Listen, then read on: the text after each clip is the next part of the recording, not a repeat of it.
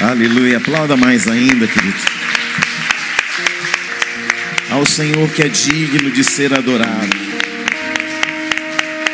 Aleluia. Quem está aí, diga glória a Deus. Abram comigo primeiro a Reis, capítulo 19, versículo 19. E assim que você encontrar, olhe para o seu lado para ver se não tem ninguém que não encontrou ainda. E mostra para essa pessoa onde nós vamos ler a palavra de Deus. Aleluia. Primeiro aos Reis, capítulo 19, versículo 19. Quem encontrou, diga glória a Deus. Diz assim em 1 Reis 19, 19. Partiu, pois, Elias dali e achou a Eliseu, filho de Safate, que andava lavrando com doze juntas de bois adiante dele. Ele estava com a duodécima. Elias passou por ele, lançou seu manto sobre ele. Então deixou este os bois. Correu após Elias e disse: Deixa-me beijar meu pai e minha mãe e então te seguirei. Elias respondeu-lhe: Vai e volta, pois já sabes o que fiz contigo. Voltou Eliseu de seguir a Elias, tomou a junta de bois, os imolou, e com os aparelhos dos bois cozeu as carnes e as deu ao povo e comeram, e então se dispôs e seguiu a Elias e o servia. Amém? Pai, muito obrigado, Senhor o Senhor já tem falado ao nosso coração desde o começo.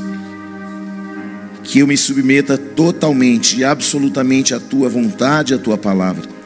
E que a tua palavra vá e alcance todos aqueles que estão aqui e que estão longe.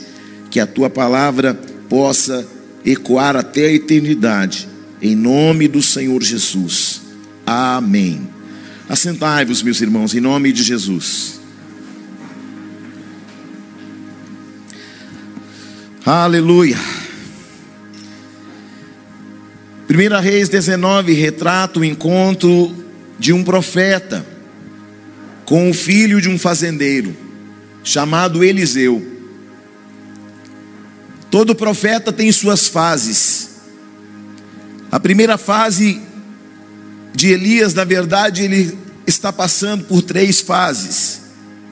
A primeira fase do comando de Deus para Elias foi: esconde-te no ribeiro de Querite.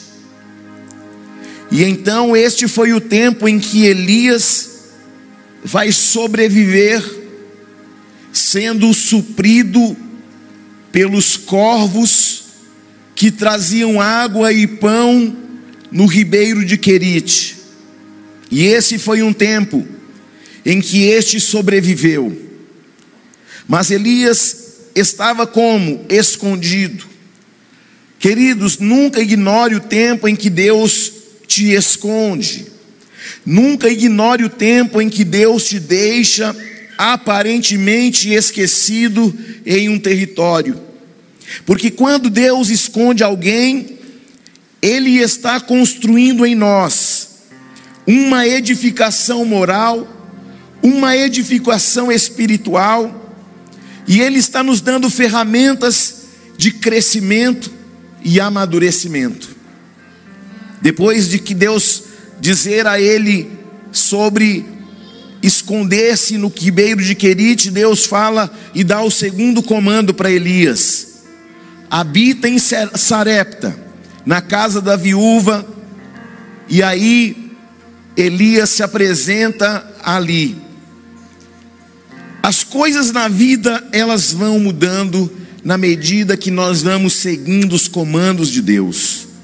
Tem horas em que Deus nos esconde, tem horas em que a gente habita, e tem hora que Deus quer que a gente se apresente, porque Deus é um Deus de comandos, e eu preciso estar atento e sensível para saber qual é o comando de Deus para a minha vida neste momento.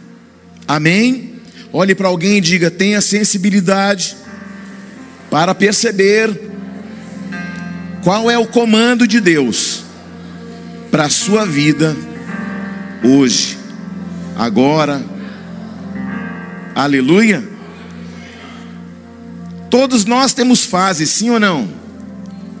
Então, depois do tempo em que Deus usa Elias de forma sobrenatural, Elias passa por um período de pressões emocionais e espirituais. Ele está sendo perseguido pela rainha Jezabel. E é quando ele está sob pressão emocional que ele pede para Deus: Eu quero morrer. Tem hora que a pressão é tão grande que o espírito de morte começa a trabalhar muito forte para tentar ceifar a nossa vida, porque quando ele ceifa uma vida, ele também ceifa um propósito de Deus. Aleluia.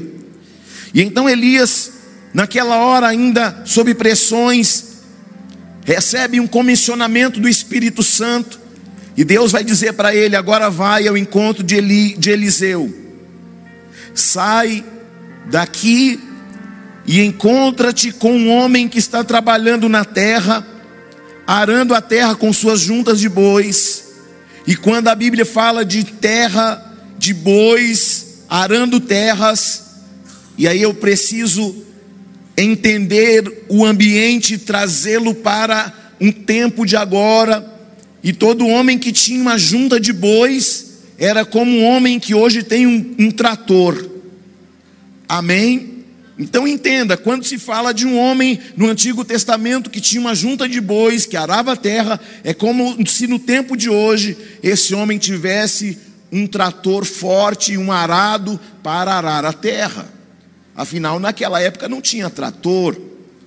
E quem tinha uma junta de bois tinha um trator. Sim ou não? Então, quem é que estava arando a terra? Quem estava arando a terra era um homem que Deus já tinha falado que seria o sucessor de Elias. Agora olha só, quem é que estava arando a terra? O homem que mandava nos funcionários da fazenda. Afinal, ele era o sucessor do seu pai. Eliseu era um homem muito rico, seu pai era um homem muito rico. E então, ele está sendo inteirado do processo da fazenda, que um dia seria dele por direito de herança. Então, Eliseu não é qualquer um. Eliseu, ele é o cara que é filho do rei do trigo, do rei do gado. Não é qualquer um.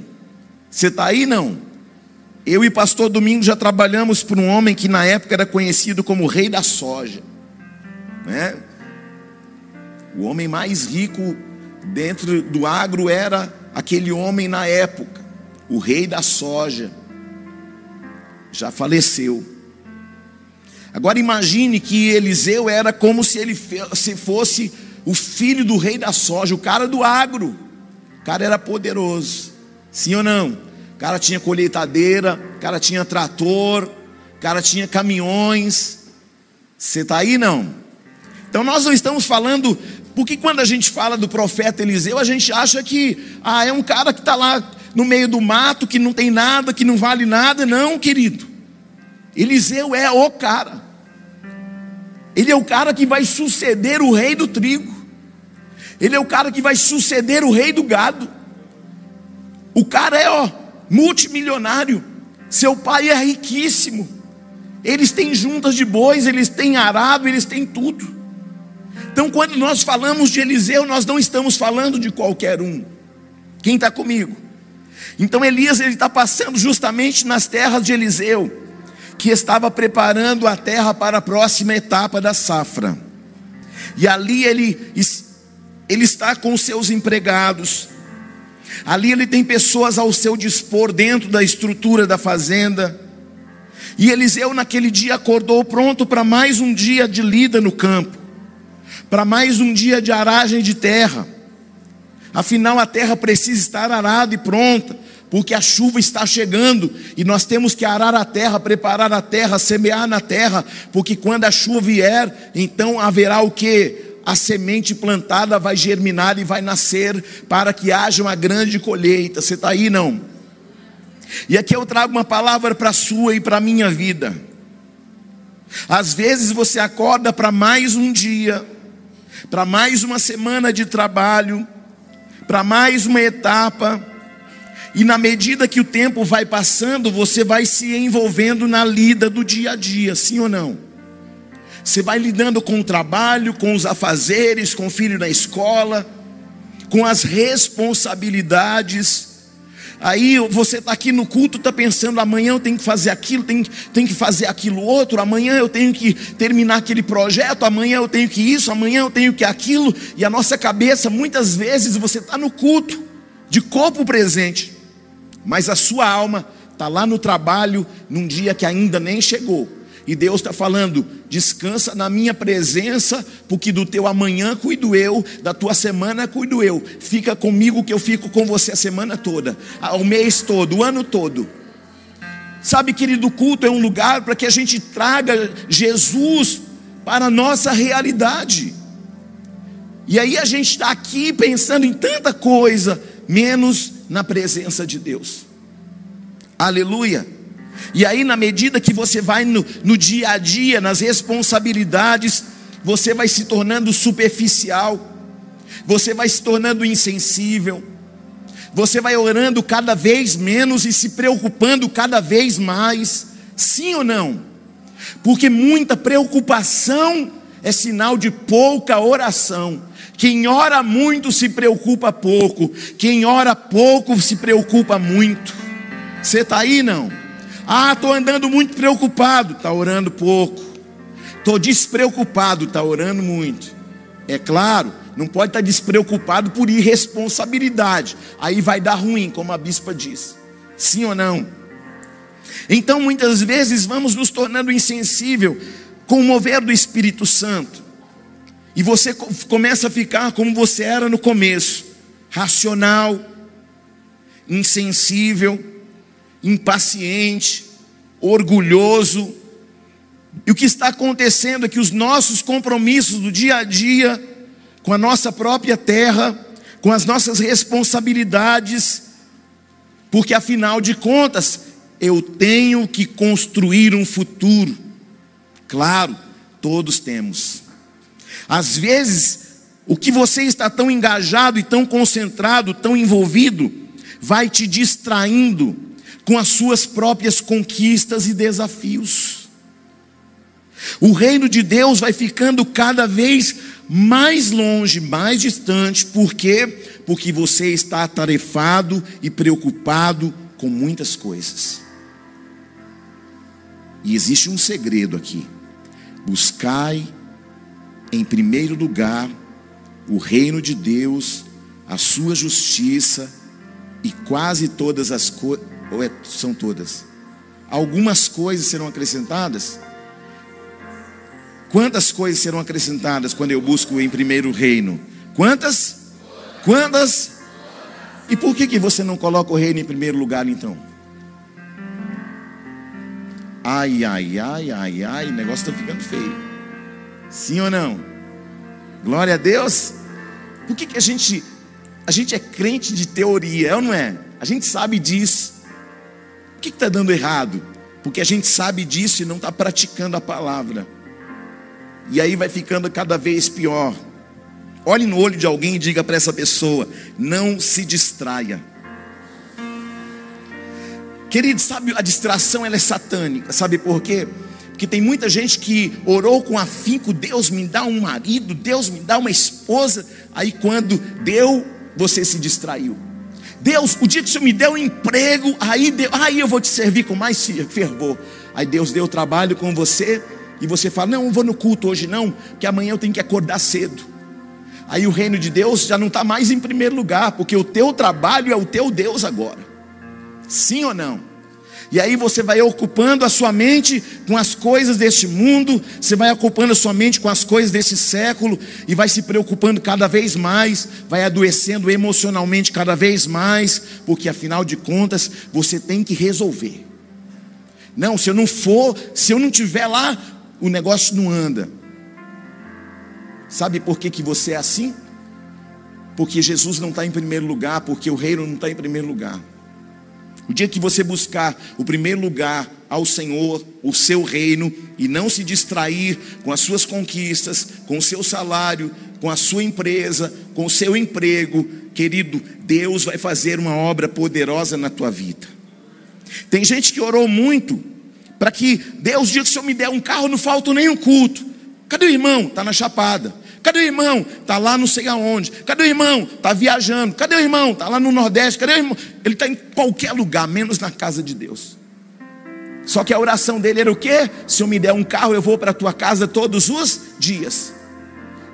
E se ele vê que o irmão, eu vou naquele barzinho tomar só uma, só uma latinha. É, é só uma. Afinal, os meus colegas de faculdade estão falando que eu sou careta, então eu vou tomar só uma para fazer uma social. Aí de uma vira duas, de duas vira três, de três vira um engradado. Daqui a pouco, nem na faculdade você não vai mais. Por quê? Porque você se distraiu. Aí não é nem a presença de Deus, nem a faculdade mais. Daqui a pouco você está com os dois pés aonde? Lá no inferno. Ai, ai, ai, ai, ai, ai, ai. Aí a gente vai se distanciando, vai se distraindo. Deus diz que se eu me der muito aí Deus eu vou te servir, eu vou dizimar, eu vou ofertar. Aí você começa a ganhar, e aí o seu dízimo é 10 mil reais. Não, o que, que a obra vai fazer com 10 mil reais? Será o que, que eles vão fazer com o meu dinheiro? Primeiro, que o dízimo não é seu dinheiro, é ou não é verdade? Aí já começa a ficar tudo errado. Aí o reino não está mais em primeiro lugar. Porque quem foi que Deus deu saúde para você trabalhar? Quem foi que abriu uma porta de emprego para você? Quem foi que te deu possibilidades? Não foi Deus? Então por que que na hora de Deus abrir a porta eu oro, eu choro, eu clamo, eu jejuo, mas aí quando meu salário está lá em cima, eu falo, Deus, é, o teu reino é em primeiro lugar, mas Senhor, vamos, vamos deixar isso para depois? Imagina se Deus tivesse, na hora que você pediu, Deus fala assim: vamos deixar a tua bênção para depois.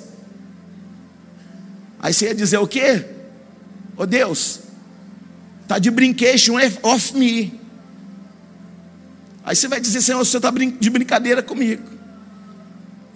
E às vezes a gente fica tão envolvido com os nossos projetos de futuro que nós vamos perdendo a sensibilidade para perceber o que Deus quer fazer agora. A distração nos faz imaginar que temos algum controle sobre alguma coisa. A distração ludibria nossa mente, nos tira do plano central do Evangelho. A distração rouba o seu tempo. E a distração tira você exatamente do lugar que você nunca poderia sair da presença de Deus. Eliseu estava trabalhando com a junta de bois, mas ele mantém sua sensibilidade espiritual. Ele mantém sua conexão com o reino do Espírito. E a minha oração para essa noite, sobre a sua vida, sobre o seu ministério, é que você não se distraia e que você não saia do ambiente da sensibilidade espiritual. Porque na medida que eu vou perdendo a sensibilidade espiritual, estar aqui não é mais uma prioridade. Orar não é mais uma prioridade. Ler a palavra não é mais a prioridade, porque a prioridade agora é a sua vida é o seu futuro, é a sua família, são os seus filhos. E aí nós vamos construindo pequenos altares dentro de casa. E aí, quando você olha para esses altares que você vai construindo dentro de casa, tem tudo lá, menos a presença de Deus. Tem filho, tem família, tem marido, tem esposa, tem emprego, tem dinheiro, tem faculdade. Aí você olha os altares que você vai construindo.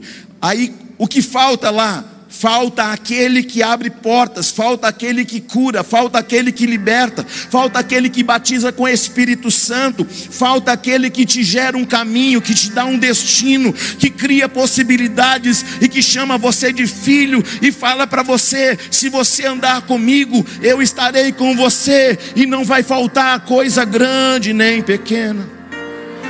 Assim diz o Senhor. Eu estabeleço reis e também os faço cair. Meu é o trono, minha é a glória. Tu és meu gerado das minhas entranhas.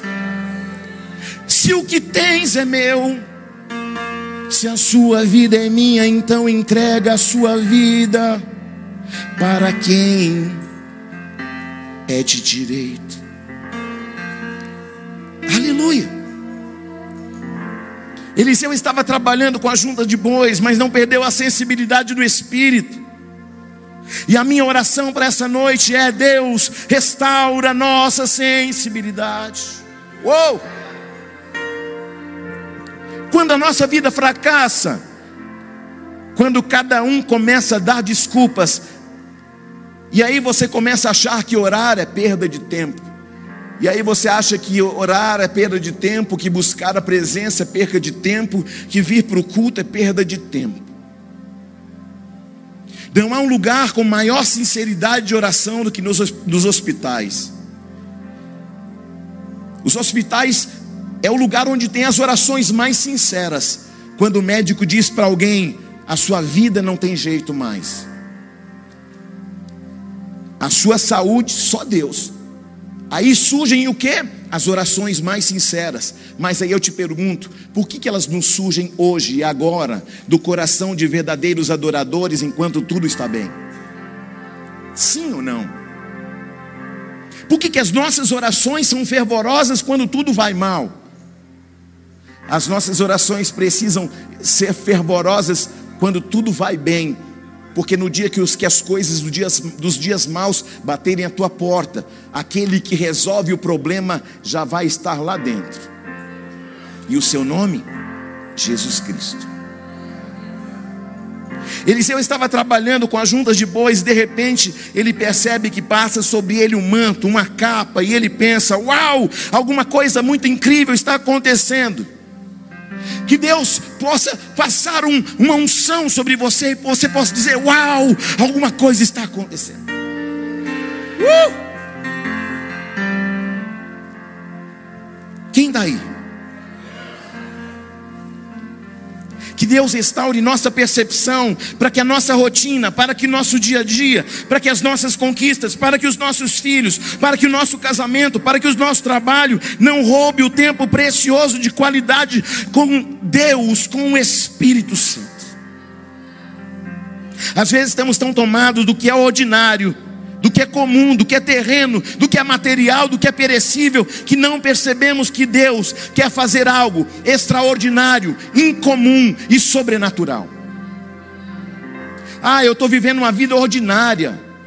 Quer viver algo extraordinário? Então anda do lado daquele que faz homens comuns serem homens extraordinários.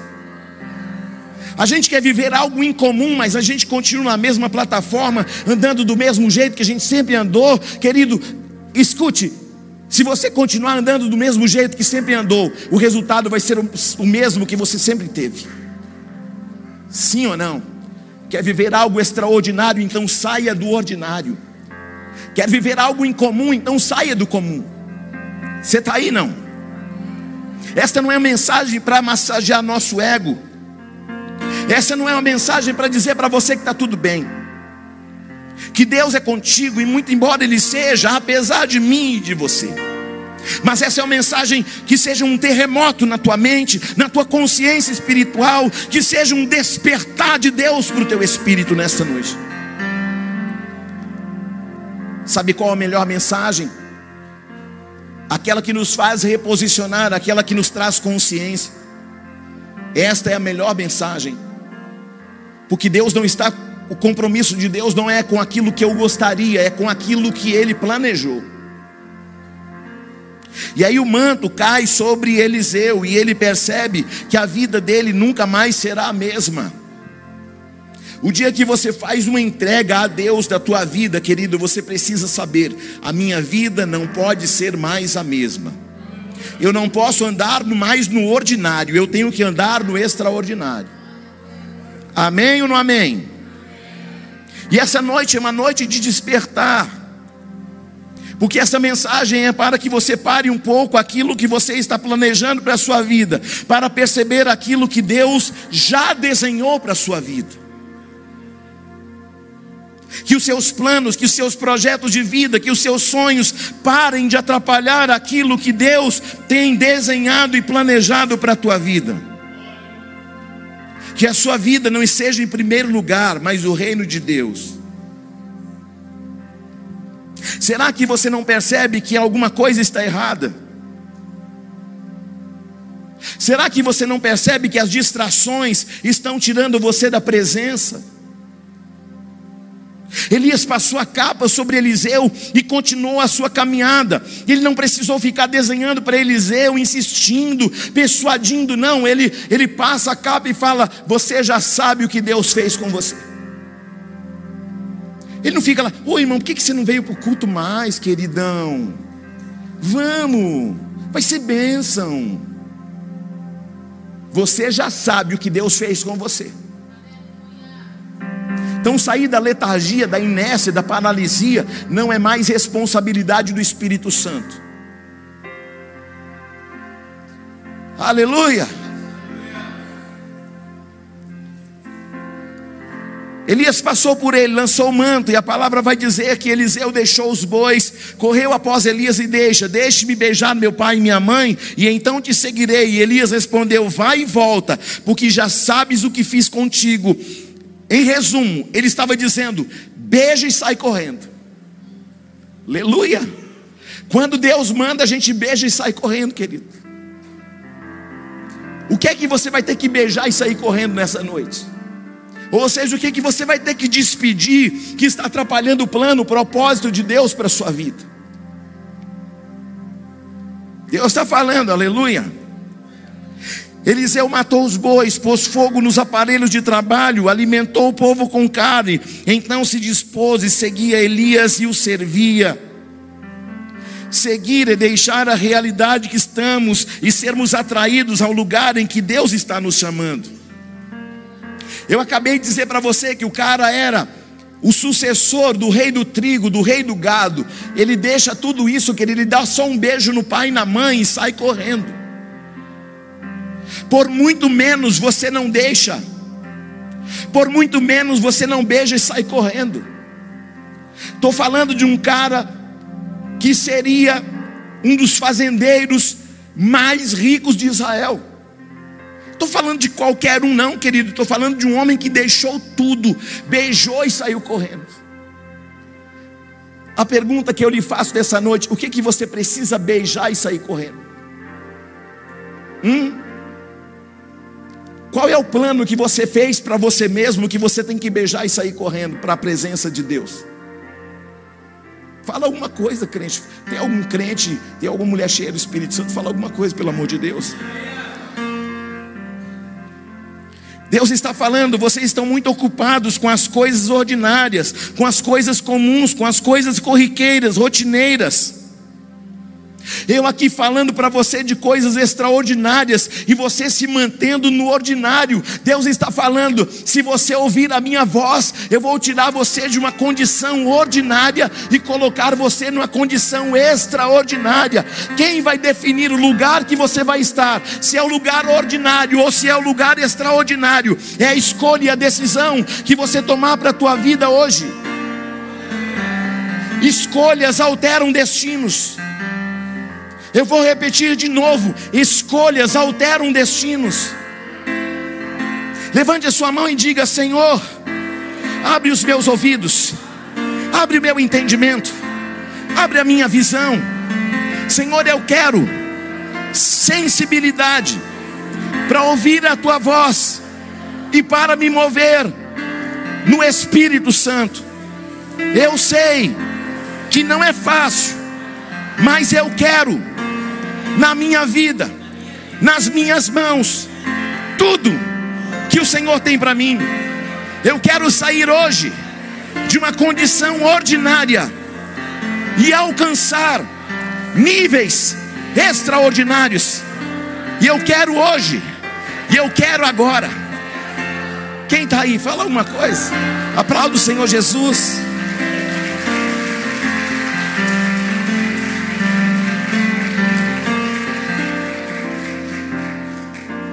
Tem homens aqui que já eram para ser milionários. Tem homens aqui que já eram para ser pastores. Tem homens aqui e mulheres já está, que eram para estar já no altar, mas você se, se contentou com o ordinário. Ah, aqui tá bom demais. Até aqui, ah, ah, de onde eu saí, aqui já tá bom demais. E aí você se mantém aonde? No ordinário. Eu sei que não é fácil, porque geralmente nós queremos que tudo esteja em nossas mãos, sob nosso controle. E pense comigo, esse mundo está cada vez pior, cada vez mais de ponta cabeça. Estamos num tempo em que os postes estão fazendo xixi nos cachorros. É, irmão, o negócio está sério. O reino de Deus é antagônico ao reino dos homens, é contrário ao reino dos homens. E eu fico pensando, Eliseu era fazendeiro, tinha sua terra, seu gado, sua riqueza, seus tratores, suas colheitadeiras. Um cara aparentemente que não tem nada na vida, chega para o cara e fala assim: vem e me segue. Pensa nisso, gente. Porque hoje estamos no Evangelho, onde perder, se entregar, se envolver, servir, não faz mais parte do nosso plano. Porque evangelho para a gente não é perder nada, é ganhar tudo. Só que você já ganhou tudo o que você precisa. Há mais de dois mil anos atrás, o Senhor te deu a possibilidade de sair da condição do pecado para a condição de salvo. Deus não mudou, amém? Essa geração está invertendo a Bíblia para fazer com que Deus obedeça ao nosso comando. Eu vou lá na igreja e vou jejuar. Se em, em 40 dias Deus não fizer nada, Belém, Belém, nunca mais fica de bem, não põe o meu pé lá. Como se Deus fosse o servo e a gente fosse os senhores. Essa geração ela é, ela é muito difícil. Isso é como você ter uma empresa e os funcionários se ajuntarem para mudar as normas, para que a empresa se adeque à minha realidade. Ó, oh, eu estou chegando atrasado porque é a minha realidade, patrão. Então muda as regras para todo mundo chegar atrasado, aí vai ficar mais fácil. Sim ou não? Estamos no evangelho do arrasta para cima e vem para eu te ensinar a ter sucesso e mais dinheiro. Se fosse hoje seria assim. Elias está seguindo Eliseu porque Eliseu é rico. Elias está seguindo ele porque ele está tentando aprender com Eliseu como é que ganha dinheiro. E aí alguém pergunta, Elias, o que que você tem? Eu tenho um cajado e uma capa. O que que Elias tem? Um cajado e uma. Só que o Eliseu é poderoso, é milionário. E Elias vem e chama ele para uma nova estrutura para uma nova realidade. Elias, o que, que você tem? Um cajado e uma capa. Não, Elias, você tem que seguir Eliseu, porque Eliseu é que é rico. E você só tem uma capa e um. Alguém olha para você e acha assim: você só tem uma capa e um cajado. É que você não sabe que a unção que você carrega pode alterar realidades. Elias, segue Eliseu porque você vai ficar rico. Olha o tamanho da fazenda dele, olha quantos tratores que ele tem. Mas numa realidade espiritual, é o Eliseu que deixou a fazenda, é o Eliseu que deixou os tratores, é o Eliseu que deixou o arado, é o Eliseu que deixou as plantações, é o Eliseu que largou os negócios, é o Eliseu quem deixou a herança, é o Eliseu que deixou as riquezas para seguir um homem que só tinha uma capa e um cajado. O que, que Elias tinha? Não escutei. O que, que Elias tinha? E ele sai para seguir um cara que não tinha casa, que não tinha terra e que não tinha herança. O que eu estou dizendo é que às vezes estamos seguindo o curso desse mundo, distraídos com ele, nos movimentando como as multidões se movimentam. E o que o Senhor está falando, segue o que o meu espírito tem para você. Eu conheço uma pessoa que ela foi deserdada de toda a fortuna. O pai, um libanês milionário. Eu já trouxe essa pessoa aqui na igreja, ela já pregou aqui, já pregou no acampamento da igreja. Essa pessoa, o dia que ela disse, papai, eu não vou seguir mais o islamismo. Embora a gente segue essa tradição até agora, eu não vou mais ser do Islã. Mas por quê? Porque eu encontrei Jesus. Está deserdada. Ou nega Jesus e fica com a herança. E aí o que, que ela fez? Eu nego a herança, mas eu não abro mão de Jesus. Você está aí não? Glória a Deus. Eu vou trazer essa missionária outra vez aqui para você conhecer. Ela abriu mão da herança, mas não abriu mão da presença. Você está aí não? Glória a Deus. E a gente muitas vezes não quer abrir mão de nada. A gente não quer beijar e sair correndo, porque, ah, não, eu não estou vendo nada. Ah, não, eu, eu, eu, gosto desse ambiente, eu gosto de ficar aqui, eu gosto desse território, eu gosto dos meus planos, eu gosto da minha vida emocional como está, eu gosto de tudo isso, e a gente não beija e não sai correndo. É ou não é verdade? Então, essa pessoa que eu falei para você, ela perdeu tudo que uma geração deseja, mas não perdeu a sua convicção de fé. Eu não estou te dizendo que você deixe, deixe tudo para seguir a Jesus, mas eu estou fazendo um convite para que você não perca a sensibilidade de adorar o Senhor em espírito e em verdade. Eu estou dizendo que você precisa ter a sensibilidade para não perder tudo o que Ele quer manifestar em sua vida e através da sua vida. Quem está aí?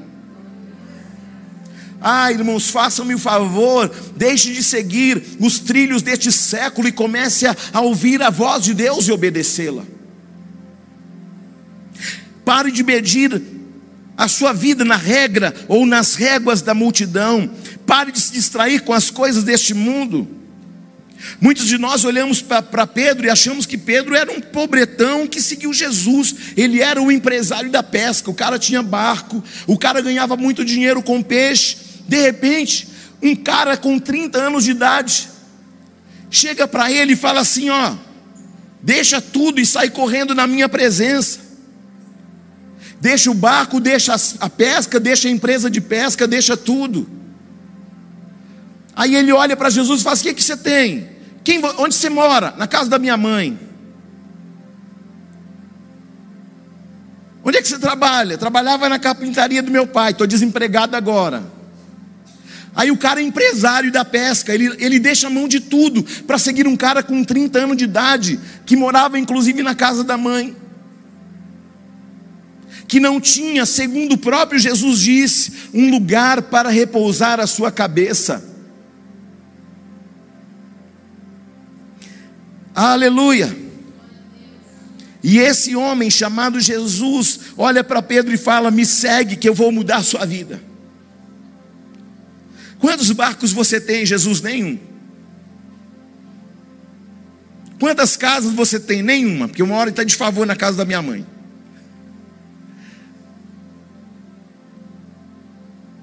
O cara deixa tudo para seguir um cara com 30 anos que fala assim: vem e segue-me. Se chamar um irmão da igreja para ir orar, já é difícil, irmão. E se falar, eu, quando eu vou levar um irmão para uma casa e tem um endemoniado, eu nem falo, senão ele, de repente a, a linha fica tu, tu, tu, tu. Não pode falar que tem endemoniado, não. Irmão, vamos ali orar. Quando ele chega na porta, escuta uau, uau. Ué, o que está acontecendo aí? Vamos lá. Vim de verde. Aleluia. Eu geralmente não falo. Se não, irmão, o telefone cai na hora. Mas me segue. Segue por quê? Porque eu vou mudar a sua vida. Segue porque eu vou tirar você da condição do ordinário, Pedro, e colocar você numa condição do extraordinário. Eu vou tirar você da condição de pescar peixes e vou fazer você o maior pescador de almas da Galileia. Vem e me segue, Pedro, que eu vou fazer na tua vida é tão poderoso que o que vai estar sobre a tua vida vai fazer você andar sobre as águas. Uh! Nenhum dinheiro, nenhuma fortuna da pesca jamais poderia fazer Pedro andar sobre as águas, porque o comum não faz você andar no incomum, porque o natural não faz você andar no sobrenatural. Mas quando você diz, Deus, eu não quero mais andar no ordinário, eu vou andar no extraordinário, as coisas mudam, o ambiente é transformado, a glória de Deus vem e preenche o ambiente, e aquilo que era impossível começa a acontecer, e aquele que ninguém nem olhava, alguém fala, rapaz, que está acontecendo com fulano de tal, porque quando ele chega, o território muda, quando ele pisa no deserto, o deserto floresce, quando ele chega na sequidão, aos mananciais de água aparecem, por quê? Porque a unção do extraordinário, querido, vai acompanhar aquele que abriu mão de tudo, mas não abriu mão da presença. Oh! Aleluia.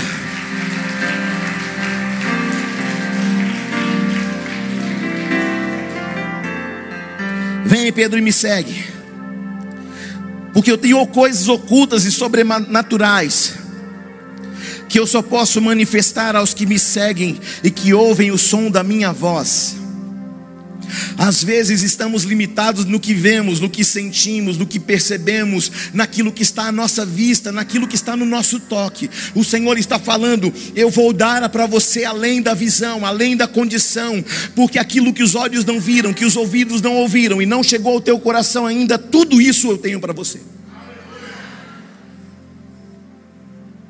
Não é o que você pode ver, não é o que você pode calcular, não é o que você pode tocar é o que eu quero manifestar em sua vida, são coisas que os olhos não viram, que os ouvidos não ouviram, que não chegou no teu coração. Diga comigo assim: é tempo de me mover do ordinário para o extraordinário. É tempo de eu me mover do comum para o incomum. É tempo de eu parar de andar na minha alma no meu sentimento para andar em espírito e em verdade. Você está aí, não? Chegou a hora de mudanças, de transformações. Eliseu põe fogo nos carros, mata os bois, se dispõe a seguir Elias porque os tesouros do reino não podem ser conquistados pelo labor de um trabalho. Não troque as coisas do reino pelas coisas deste século. Ei, é tempo de buscar as coisas do alto. Quando se busca as coisas do alto, as coisas da terra deixam de ter prioridade na tua vida. Pois ele mesmo disse: Buscai as coisas do reino primeiro, e as demais serão acrescentadas. 1 Reis 19, 21 diz assim: Partiu Elias, Eliseu com Elias e se tornou o seu ajudante, o seu auxiliar. Ei, irmãos, eu estou falando de um fazendeiro que passou a ser o ajudante. Eu estou falando de um cara milionário que passou a seguir um cara que só tinha uma capa e um cajado. Hoje a igreja considera um grande testemunho quando um ajudante vira fazendeiro. Mas na igreja do pastor Elias, Eliseu testemunha dizendo: Eu era fazendeiro, mas agora eu sou ajudante do profeta. Você viu como aleluia foi fraco quando, você falou, quando a gente falou isso? Quando eu falei do ajudante que vira fazendeiro, oh glória! Quando eu falei do fazendeiro que vira ajudante, Fez até a oração do gato. A oração do gato é assim. Ninguém nem escuta. É ou não é? Esse é um reino muito estranho. Porque o reino de Deus é o inverso do reino dos homens. Os que perdem são os que ganham. O que dá é o que recebe. O fraco é que é forte. O humilhado é que é exaltado. Porque sucesso aqui no reino dos homens, sucesso aqui é o que você acumula. O su... Escute, grave pelo menos isso na tábua, teu, na tábua do teu coração. No reino dos homens, sucesso é aquilo que você acumula. Mas no reino de Deus, sucesso, na verdade, é aquilo que você renuncia. Meu Pai do céu. É o que você abre mão para servir, para atender, para compartilhar. Esta é uma pregação sobre generosidade. E não existe generosidade maior do que o desprendimento de algo que é seu para servir o outro. O reino nos faz dedicar tempo de construção para favorecer outros. Jesus decide a dedicar a sua vida toda, sua vida inteira, para que você e eu fizéssemos parte do reino de Deus e suas moradas. Ele não teve por usurpação ser igual a Deus, mas ele habitou entre os homens, encarnou entre os homens, habitou entre os homens e apresentou para mim e para você o verdadeiro Pai, o Pai nosso. Jesus transforma homens que a vida toda foram depósitos para que se tornassem fontes. Diga a partir dessa noite, eu vou deixar de ser um depósito para ser uma fonte. Uh! Por muito tempo a gente pensa assim: eu, tô, eu vou ter sucesso se eu acumular, eu vou ser um acumulador de coisas. Já fui em muitos velórios e nunca vi um caixão carregando carro, bens, ouro, prata, diamante, nada disso. Porque as coisas do reino dos homens ficam na, no reino dos homens, mas as coisas do reino eterno permanecem dentro do nosso interior, e quando a gente subir, vai com a gente. Embora Eliseu não fosse mais um fazendeiro e agora sendo somente um ajudante. Mas lá no futuro ele iria salvar cidades, livrar famílias, dirigir exércitos, criar uma escola de profetas. Agora, chamado de Eliseu, faz com que a unção que ele carrega direcione multidões. Porque você precisa entender, assim como Eliseu, você não é um depósito, você é uma fonte. Você não sabe o que você carrega como fonte porque você ainda está mantendo a sua vida como se a sua vida fosse um depósito de coisas, como se sucesso fosse ter coisas. Ah, se eu ganhar 10 mil, vou ser feliz. Se eu ganhar 50 mil, vou ser feliz. Se eu ganhar um milhão, vou ser feliz. A verdadeira felicidade, querido, é deixar de ser um depósito para ser uma fonte. Quem está aí? Aquilo que você chama de fracasso Deus está chamando de promoção e sucesso. Eu vou repetir de novo para você entender. O que você está chamando de fracasso, Deus está chamando de promoção e sucesso.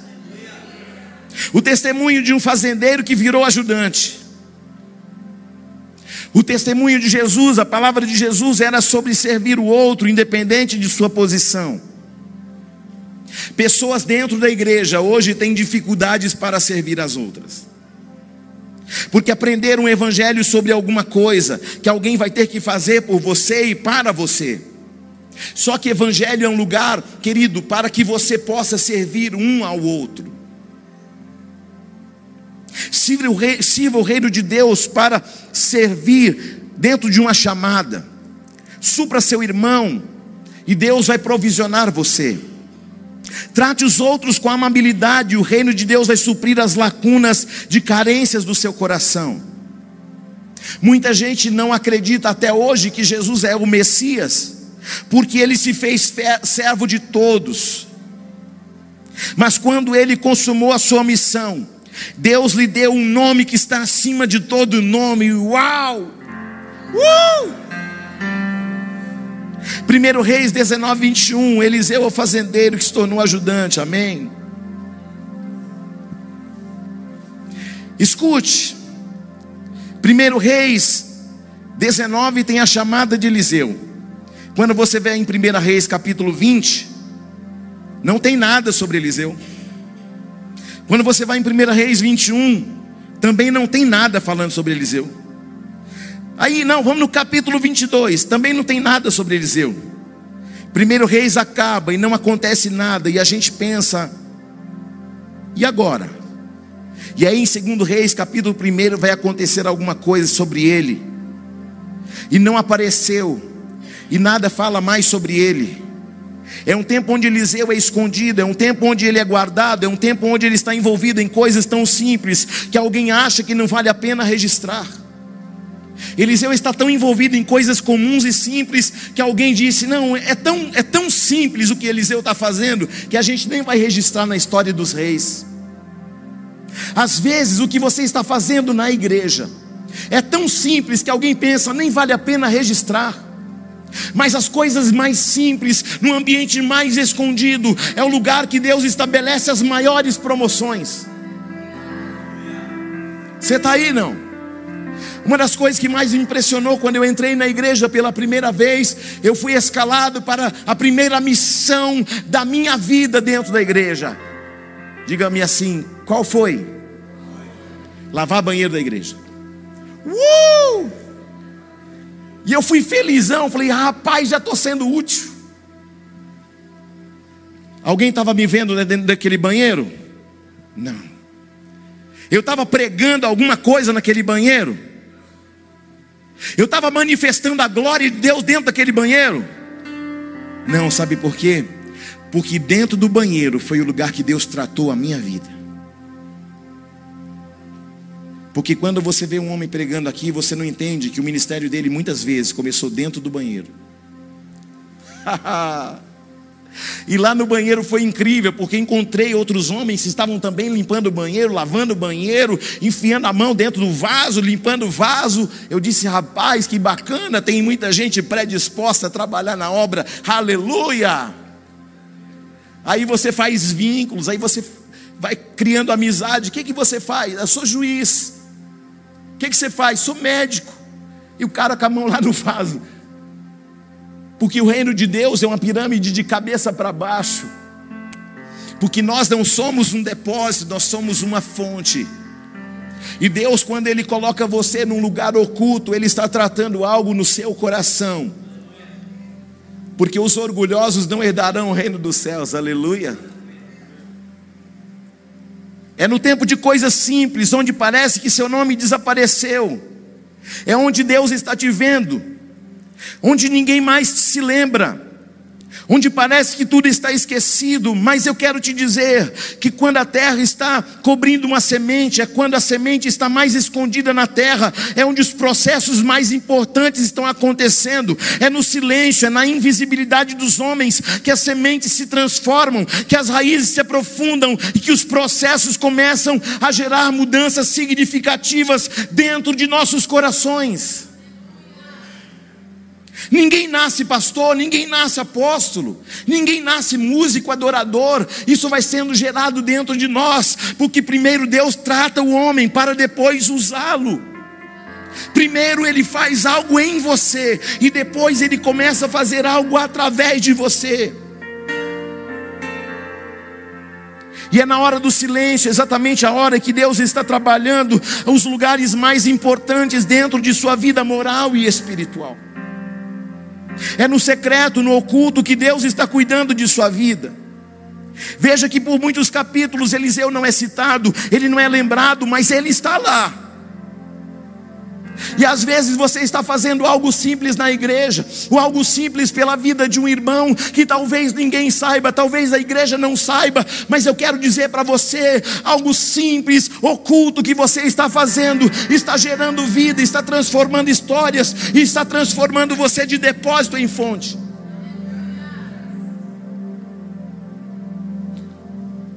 Eu tenho um amigo aqui na igreja que no dia em que eu pensei, estou morrendo, disse para a bispa: chama esse amigo para mim, por favor, porque estou muito mal. A pandemia no topo, ninguém entra na casa de ninguém, ninguém visita ninguém. Mas um amigo pegou sua máscara, pegou o seu medidor de pressão, saiu da casa dele, foi lá me ver, foi checar a minha pressão, ligou para o médico, disse qual era a situação. Alguém que nem aqui não estava.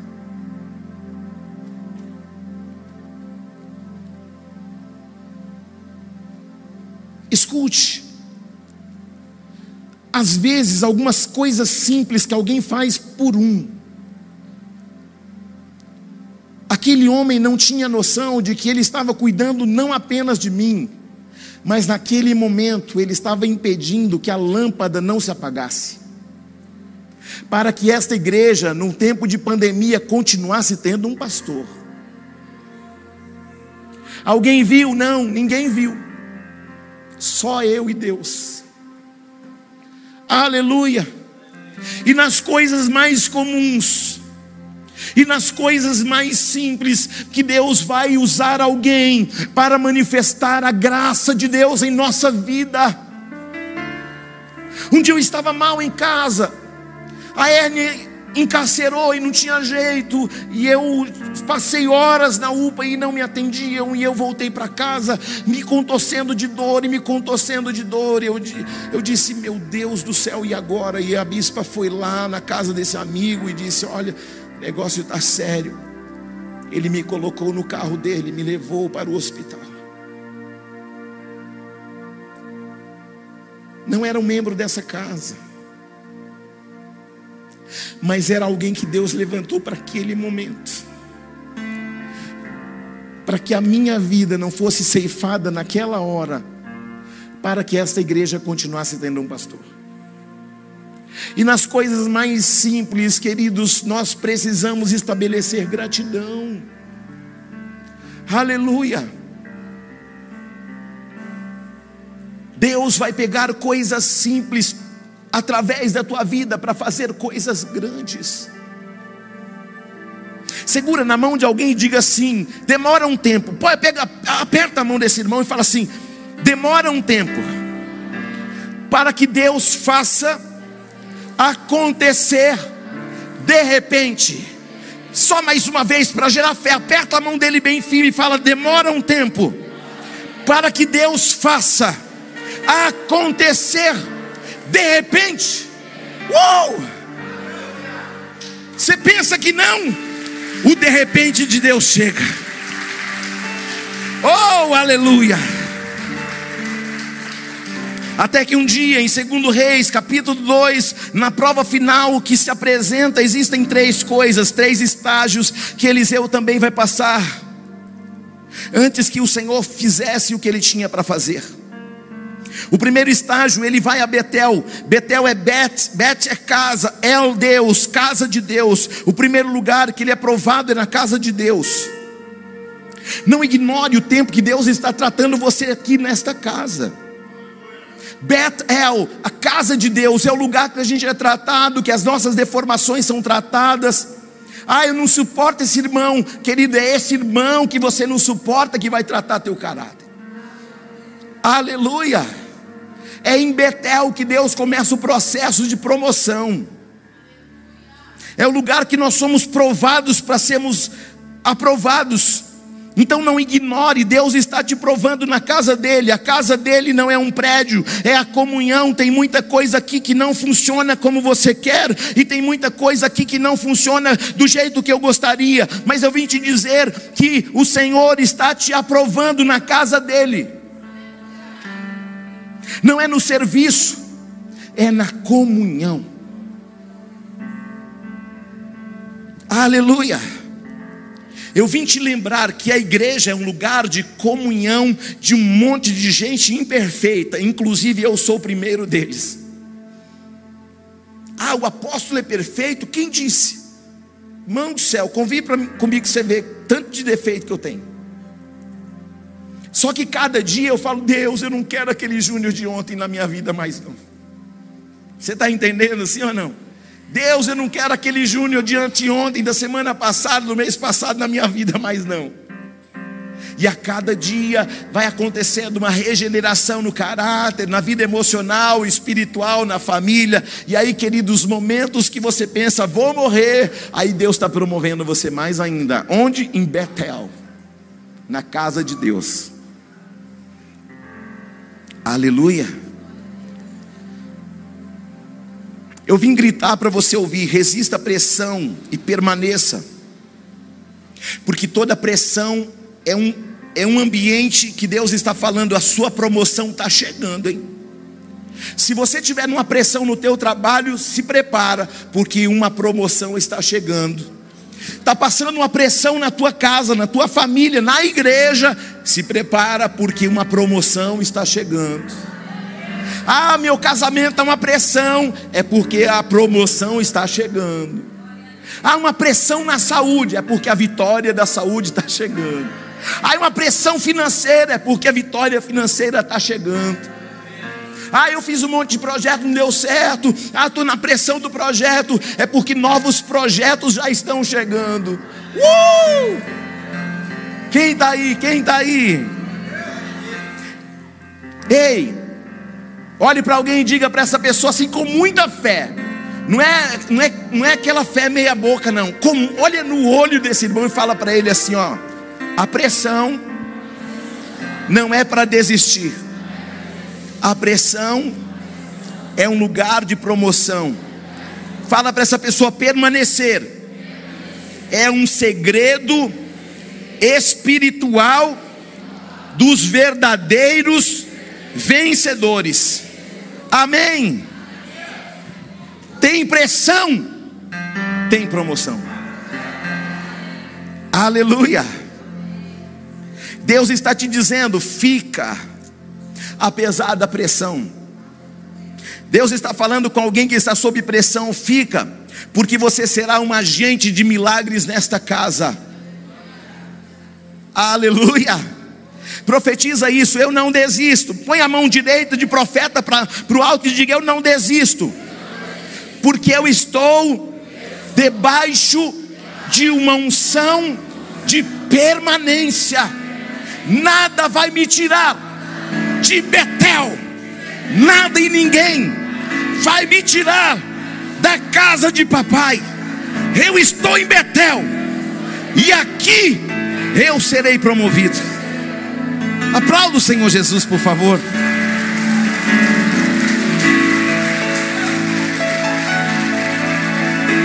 Ele sai de Betel e ele vai para Jericó. Ele é provado na pressão, ele recebe promoção, agora você vai para Jericó. Vai para outra realidade agora. Porque Betel é o lugar da comunhão, mas Jericó é o lugar da identidade. Foi em Jericó que os espias disseram: Nós somos como gafanhotos e eles são gigantes. Sabe por quê? Porque tem muita gente que ainda não descobriu a sua verdadeira identidade. Você está aí não? O tamanho de um homem não se mede por sua estatura física, mas pelo, pelo que ele carrega em sua mentalidade. É o que você tem na mente que determina a sua estrutura, é o que define quem você é. Não é o que os outros disseram, é o que o céu disse ao teu respeito. Jericó é lugar que prova a sua identidade. São as muralhas, são os gigantes que se levantam para te mostrar qual é a sua identidade. É em Jericó que você sai para dizer: somos gafanhotos ou temos uma herança. É o lugar que você sai de lá para saber se você é um gafanhoto ou se você tem uma palavra. É o lugar que você sai para dizer: Eu sou um gafanhoto ou eu tenho uma palavra. Eu sou um gafanhoto ou eu tenho uma promessa. Eu sou um gafanhoto, mas eu tenho um plano de Deus na minha vida. O que você vai sair daqui? Qual é a sua identidade? A identidade de um gafanhoto ou a identidade de quem tem herança, de quem tem promessa, de quem tem palavra? Jericó é o lugar que prova a tua e a minha identidade. Ei, profetiza: eu não sou gafanhoto, porque eu tenho uma identidade. Uh! Sai de Betel, vai para Jericó, e sai de Jericó, vai para o Jordão. Houve pressão para Eliseu para decidir em para desistir em Betel. Houve pressão para ele desistir em Jericó, mas é no Jordão que a Bíblia vai dizer um número e diz que 50 homens se levantam para dizer: Eliseu, desista. Ele não parou na voz de meia dúzia em Betel. Ele não parou na voz de 15 homens em Jericó. Mas agora são 50 homens falando para ele: desiste.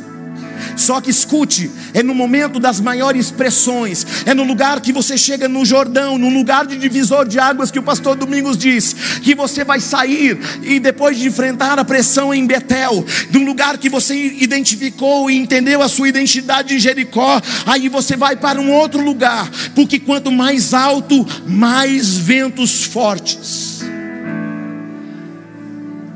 Você está aí? Estou caminhando para o término desta mensagem, mas não posso deixar de concluí-la para você. 50 homens em uma só voz vão tentar fazer Eliseu desistir. Mas Eliseu não parou e Eliseu não desistiu. Olha para alguém e diga para essa pessoa: não pare, não desista. Por maiores que sejam as pressões, e por mais pessoas no meio da multidão, tentando fazer você desistir, não pare e não desista. Você está aí? Você pode dizer um glória a Deus por isso? Rapaz, você não sabe o tamanho de minhas renúncias. Eu já deixei pai, mãe, trator, gado, fazenda, conforto. E a minha renúncia é a plataforma para que eu chegue onde ninguém nunca chegou. A sua renúncia é a plataforma que vai levar você aonde ninguém da tua casa nunca chegou.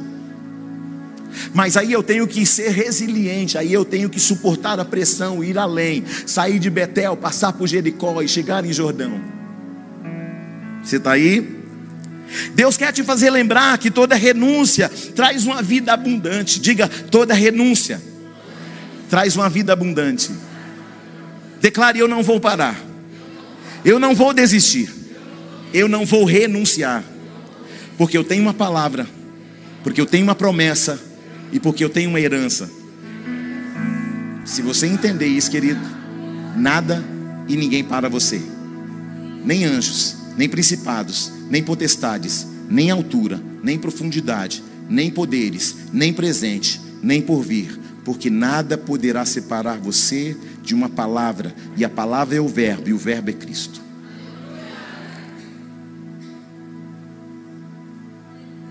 É no Jordão que ele vai ver as coisas começarem a acontecer na vida dele. Escute, tem gente aqui que já passou por Betel, já passou por Jericó e já chegou no Jordão. Tem uns que ainda estão em Betel. Mas essa noite é uma noite que é uma ponte para você sair de Betel e para Jericó, para você entender a sua identidade. Mas tem uns que Deus falou assim para mim: já passou em Betel, já passou em Jericó e já chegou no Jordão. E tem coisas nessa semana que vão tentar parar você, e você vai dizer para aquilo, ou para as multidões e para as vozes que tentam parar, paralisar, estagnar você: eu tenho uma palavra, eu tenho uma promessa, eu tenho uma herança. Nada pode me deter, nem o presente e nem o futuro, nem poderes, nem principados, nem potestades, porque eu tenho uma palavra, eu tenho uma herança e eu tenho um futuro. Aleluia! Um atleta corre 20 segundos. E todo mundo aplaude e fala: Uau, 20 segundos e é um vencedor. Não, ele não é vencedor por causa dos 20, ele é vencedor porque ele passou um ano treinando. Você está aí não? Porque o que a gente vê é o que? Os 20 segundos. Mas aquele 20 segundos é o resultado de uma vida inteira de renúncias, de preparo físico e até de perdas. Josué comandou os exércitos de Israel por 40 anos. Mas foi quando ele chegou no Jordão que Deus disse: Josué, hoje eu começo a fazer uma grande obra na sua vida. E já tinham passado 40 anos. 40 anos foram só de preparação. Apóstolo Júnior, estou sendo preparado já há tanto tempo. Só que tem gente, como eu disse aqui, estão no tempo do Jordão e se prepara. Porque você não é um depósito, você é uma fonte. Jesus teve um encontro com os doutores da lei aos 12 anos. Dos 12 aos 30 ele desaparece. E sabe onde ele aparece de novo? No Jordão. Jordão é o lugar que tira você do esquecimento para um lugar de promoções. Até ali ele era o filho do Zé e da Maria. Até ali ele era o carpinteiro. Enquanto isso, o primo dele está bombando com muitos seguidores no Insta e no Face. Igreja bombando e Jesus com 30 anos pega a fila para entrar em meio à multidão para se batizar no Jordão. E ali começa o ministério de Jesus. E aí a voz de Deus vai falar assim: Este é o meu filho amado a quem tenho contentamento. 30 anos até Deus dar o starter. Esta noite será um starter na vida de muitas pessoas. Tem gente que chegou ontem e já quer uma posição de destaque e chegou ontem. Segundo Reis 2:9, Elias diz a Eliseu: "O que posso fazer por você?" E sabe o que que Eliseu disse? Faze de mim o principal herdeiro do teu espírito profético. Ele não falou, me dá teu cajado tua capa, não. Faz de mim herdeiro do teu espírito profético. E ali ele recebe a porção dobrada de Elias. O teu tempo de espera é um lugar que vai colocar uma porção dobrada sobre a tua vida. Aleluia! O que Eliseu pediu, pediu o que Deus já tinha prometido para ele lá atrás, em 1 Reis 19, 16, quando Deus havia falado a Elias: unge Eliseu como profeta em teu lugar. E Eliseu nem sabia disso. Você está aí não? Escute, Deus não estava preparando a promessa para você, mas Deus estava preparando você para uma promessa. Aí você fica, Deus me dá a promessa, me dá a promessa, e Deus está olhando para você e você não está pronto para a promessa, você não está pronto para a promessa. Se você estiver preparado para a promessa, a promessa já está preparada para você. Porque sempre antes de Deus fazer alguma coisa aqui, Ele já fez lá. Porque você vê todo, toda a trajetória, todo o processo que Eliseu passa. Só que Deus já tinha falado para Elias: unge Eliseu no teu lugar. Então, enquanto você está aqui, Deus já está lá na semana que vem promovendo você lá no teu trabalho. Enquanto você está aqui preocupado com a tua vida financeira, Deus já está mexendo até na economia do país, só para você ser beneficiado. Marcos 10, 44 diz que quem quiser ser o primeiro deverá ser o servo de todos. Por anos, Eliseu foi o servo de Elias, mas agora ocupa uma posição notória na sociedade. O reino de Deus, os últimos serão os primeiros, e os primeiros serão os últimos. Fique de pé, por favor.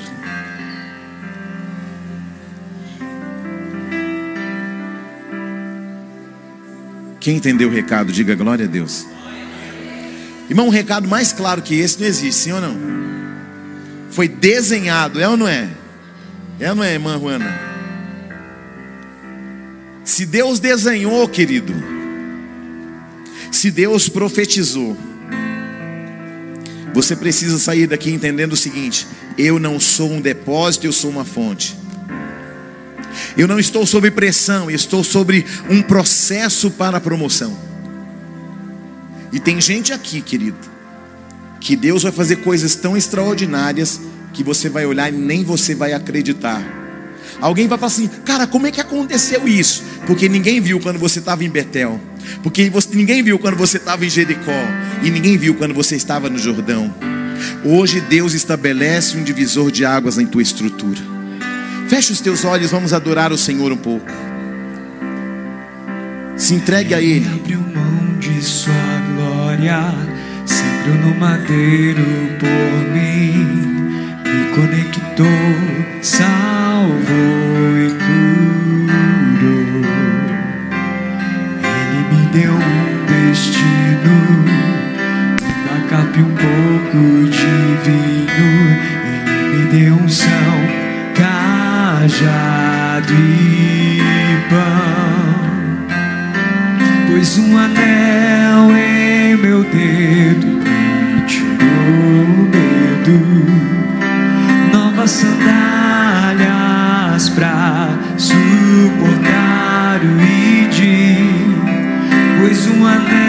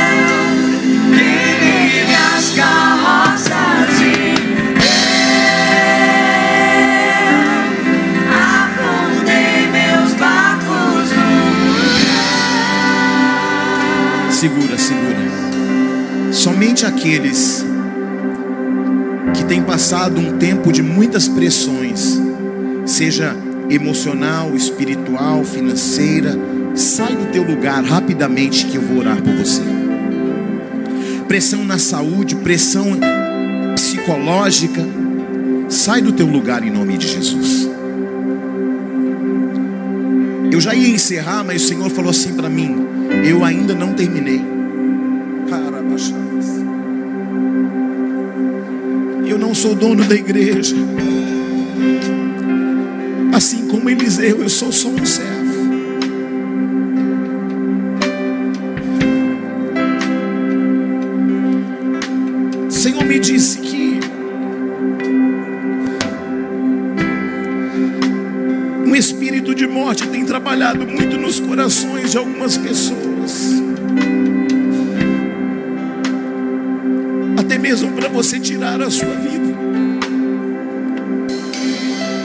Hoje o Senhor está dando um sentido para o teu, pro teu caminho, para a tua história. O que o Senhor me disse para entregar para você nessa noite aqui na frente é uma unção. Uma unção para que você não desista na jornada, nas pressões. As pressões promovem a gente. Haverão dias que a sua alma, as pessoas vão dizer para você: não tem jeito, já era, não tem possibilidade, porque você já fez tudo. Só que Deus está falando para você hoje: você fez tudo, mas eu não fiz tudo ainda. Você fez sua parte, mas eu não fiz a minha ainda. Toda pressão que você foi submetida, submetido hoje, Deus está rasgando decretos que constavam contra a tua vida pessoas que estão aqui debaixo de uma pressão. O diabo falou: eu vou, eu vou arrebentar, eu vou quebrar no meio, eu vou cirandar como um trigo. E Deus está falando: não vai, Satanás. Porque eles têm dono, eles têm promessa, eles têm herança. Eles têm uma palavra sobre eles. Eu venho com toda a autoridade que o Senhor me deu declarar que você não é um lugar comum, que você não é um depósito, você é uma fonte. Você é alguém que Deus está dando um sentido para que a sua vida faça sentido na vida de muitas pessoas. Sua saúde está na mão dele, sua casa está na mão dele, o seu casamento está na mão dele, os seus filhos estão nas mãos dele. Alabaxaia. Você não sabe as pressões que eu tenho sido submetido nas últimas semanas.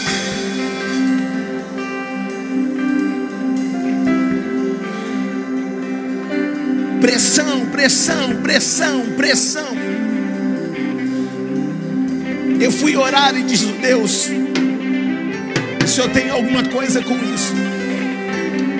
E eu entendo que todas as vezes que algo acontece comigo, algo também acontece com você. Mas todas as vezes que Deus me promove, Deus também promove você. Todas as vezes que eu rompo, eu tenho uma certeza, Deus está fazendo você romper também. Porque você tem uma palavra, porque você tem uma herança, porque você tem, ah, querido, aquilo que a palavra diz que você tem. Xarabarás. Coloque a mão no teu coração. Oh, você vai fazer algo comigo aqui agora. Ninguém vai pôr a mão na tua cabeça, mas escute, preste muita atenção. E quero pedir, bispa, unge a tua mão e passa na mão deles, por favor.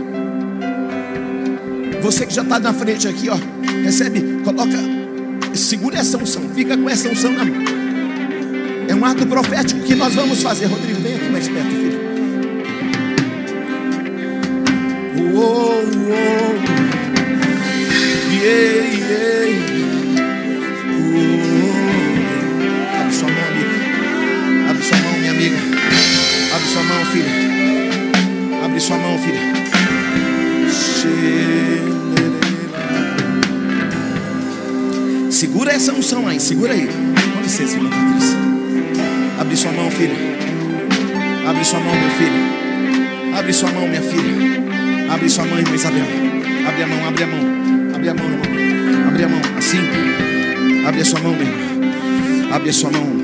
Abre a sua mão.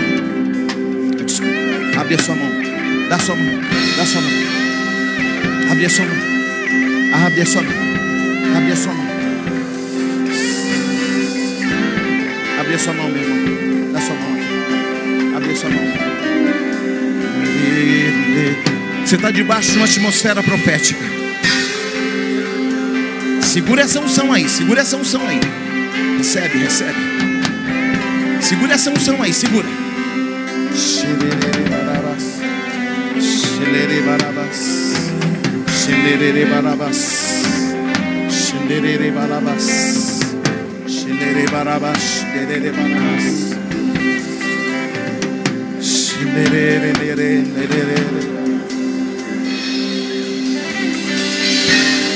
Todo mundo recebeu uma unção na mão aí?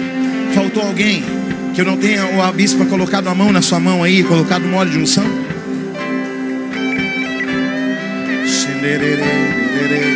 Fica em espírito de oração, querido. Que decretos estão sendo quebrados da tua vida hoje. Coisas que estavam paralisadas, amarradas, estagnadas, vão fluir na tua vida hoje. Pessoas que não avançaram por causa de pressões, por causa de situações, por causa de palavras de multidão. Eu estou ouvindo algo estalar no mundo espiritual. Eu estou ouvindo correntes sendo quebradas agora. E essa unção vai mudar a tua vida para sempre. O que não fluía vai fluir. O que não acontecia vai acontecer. O que estava amarrado vai fluir. E aquilo que a sua vida criou como expectativa, Deus está fluindo agora. Coloque mão na sua cabeça. Você que veio aqui na frente, que recebeu essa unção, põe a mão na tua cabeça. Agora, põe a mão na sua cabeça. Se quiser colocar as duas também pode.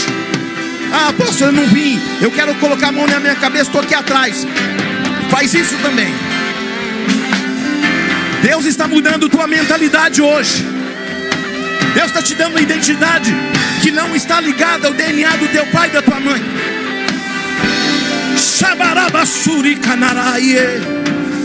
Essa unção vai fluir do altar, vai encontrar as suas mãos e vai derramar uma unção que você nunca viu.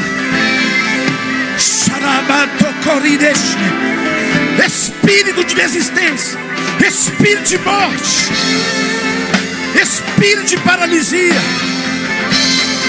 Shorebakatus.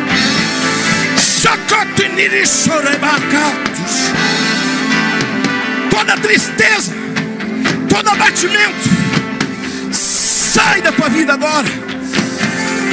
Toda paralisia, toda inércia.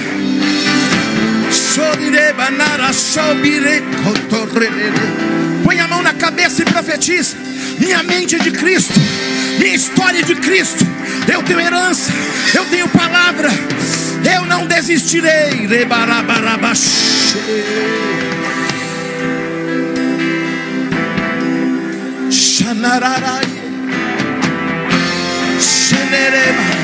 E ao som desses instrumentos, ao som das vozes, Deus vai quebrar cadeias.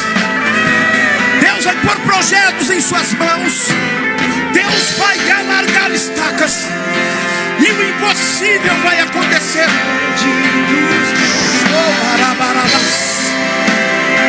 Toca. Toca. Toca, Espírito Santo. Flua. Ore. Profetiza. Chamarabassuri de cantarabas. Xalabarabarabaxi. Xalabanara chocobaras. Despedi dos meus pais. No corpo, na alma, no espírito. Todo medo.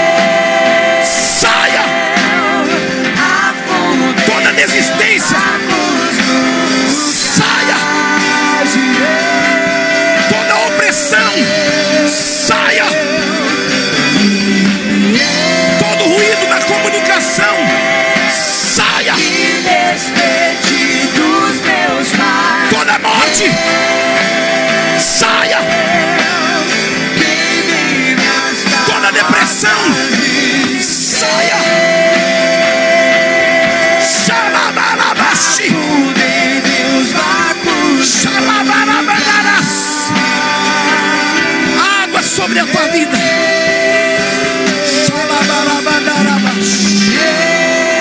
Flua. Ore em línguas estranhas.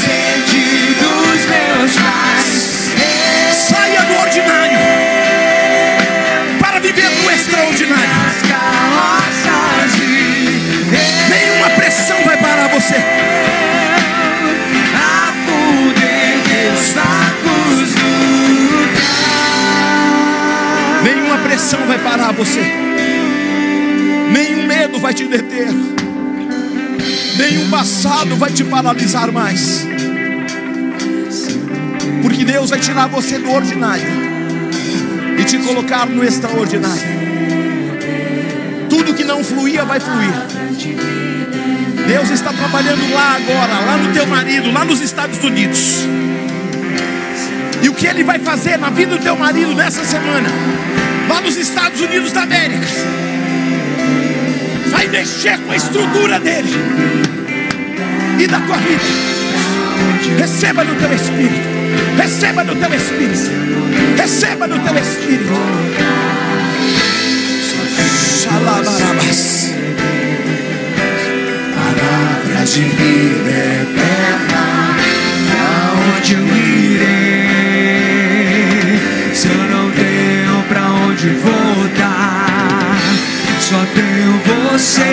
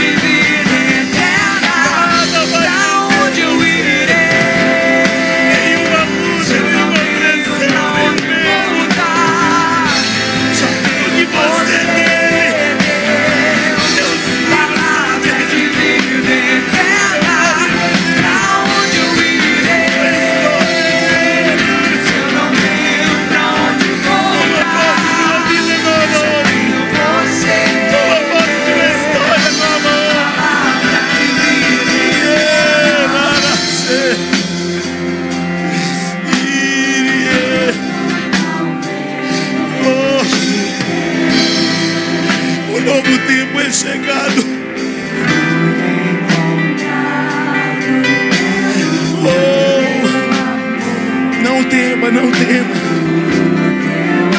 Esse Deus nunca deixa nada pela metade. Esse Deus é um Deus que escuta a oração mais sincera.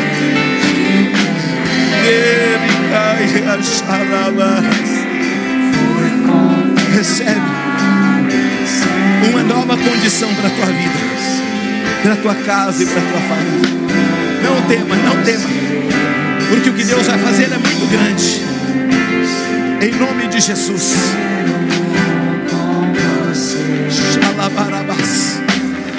Não tema, não tema, não tema. Há um Deus que está acima das lutas, acima das pressões, acima das dificuldades. Recebe o novo de Deus agora. Porque a tua vida não vai ficar mais paralisada. Deus vai colocar a tua vida em movimento. A partir de hoje. Movimentos espirituais. E tudo que foi parado, paralisado, estagnado, hoje vai se movimentar.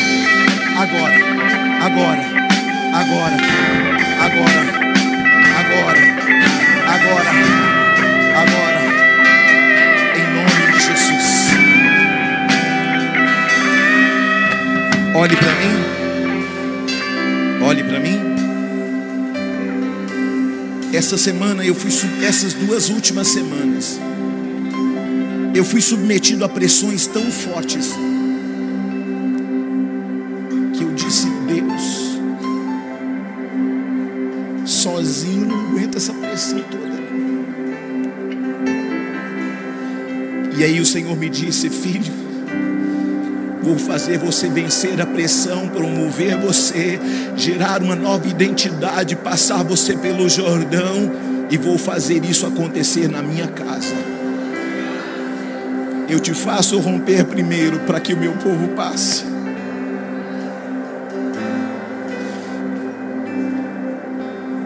Eu profetizo. Olhe bem para mim. Deus está te dando hoje a oportunidade de sair daqui, continuar no comum e no ordinário, ou sair daqui hoje para viver o extraordinário. Toda pressão tem uma motivação no espírito promover você. Põe a mão no teu coração. Você aí atrás também diga: hoje eu estou saindo do comum para o sobrenatural, do ordinário para o extraordinário. Eu me recuso a ser o mesmo que eu fui até aqui, porque até aqui eu andei no comum, até aqui eu andei na normalidade, mas a partir de hoje eu me proíbo de andar na superficialidade. Eu vou cavar tão fundo e eu encontrarei os tesouros escondidos. Diga, Deus está me dando os tesouros escondidos. Deus está me dando um mapa dos tesouros escondidos. E a partir desta noite, eu estou saindo daqui para viver uma nova vida, uma nova história, novas promoções, uma nova identidade, para que eu possa receber de Deus a porção dobrada do Espírito. Diga assim: assim como Deus deu vitórias nas renúncias dos meus pastores, Deus também vai me dar vitória em cada renúncia da minha vida.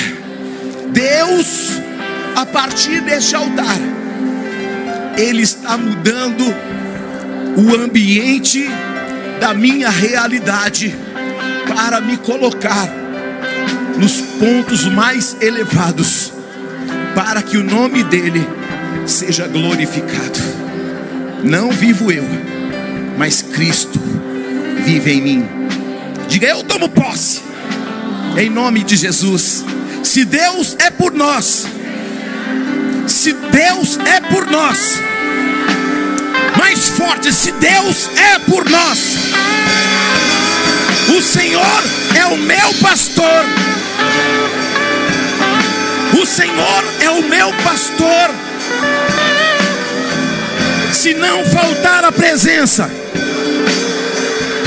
se não faltar a presença, agora faz assim com as duas mãos, abre assim, ó. Agora fecha. Fala, eu tomo posse de toda herança, de toda palavra, de toda promessa, porque eu não sou o que as multidões disseram, eu sou o que a palavra disse, e eu sou o que a palavra disse. Amém. Aplauda o Senhor, vai em paz, Deus te abençoe.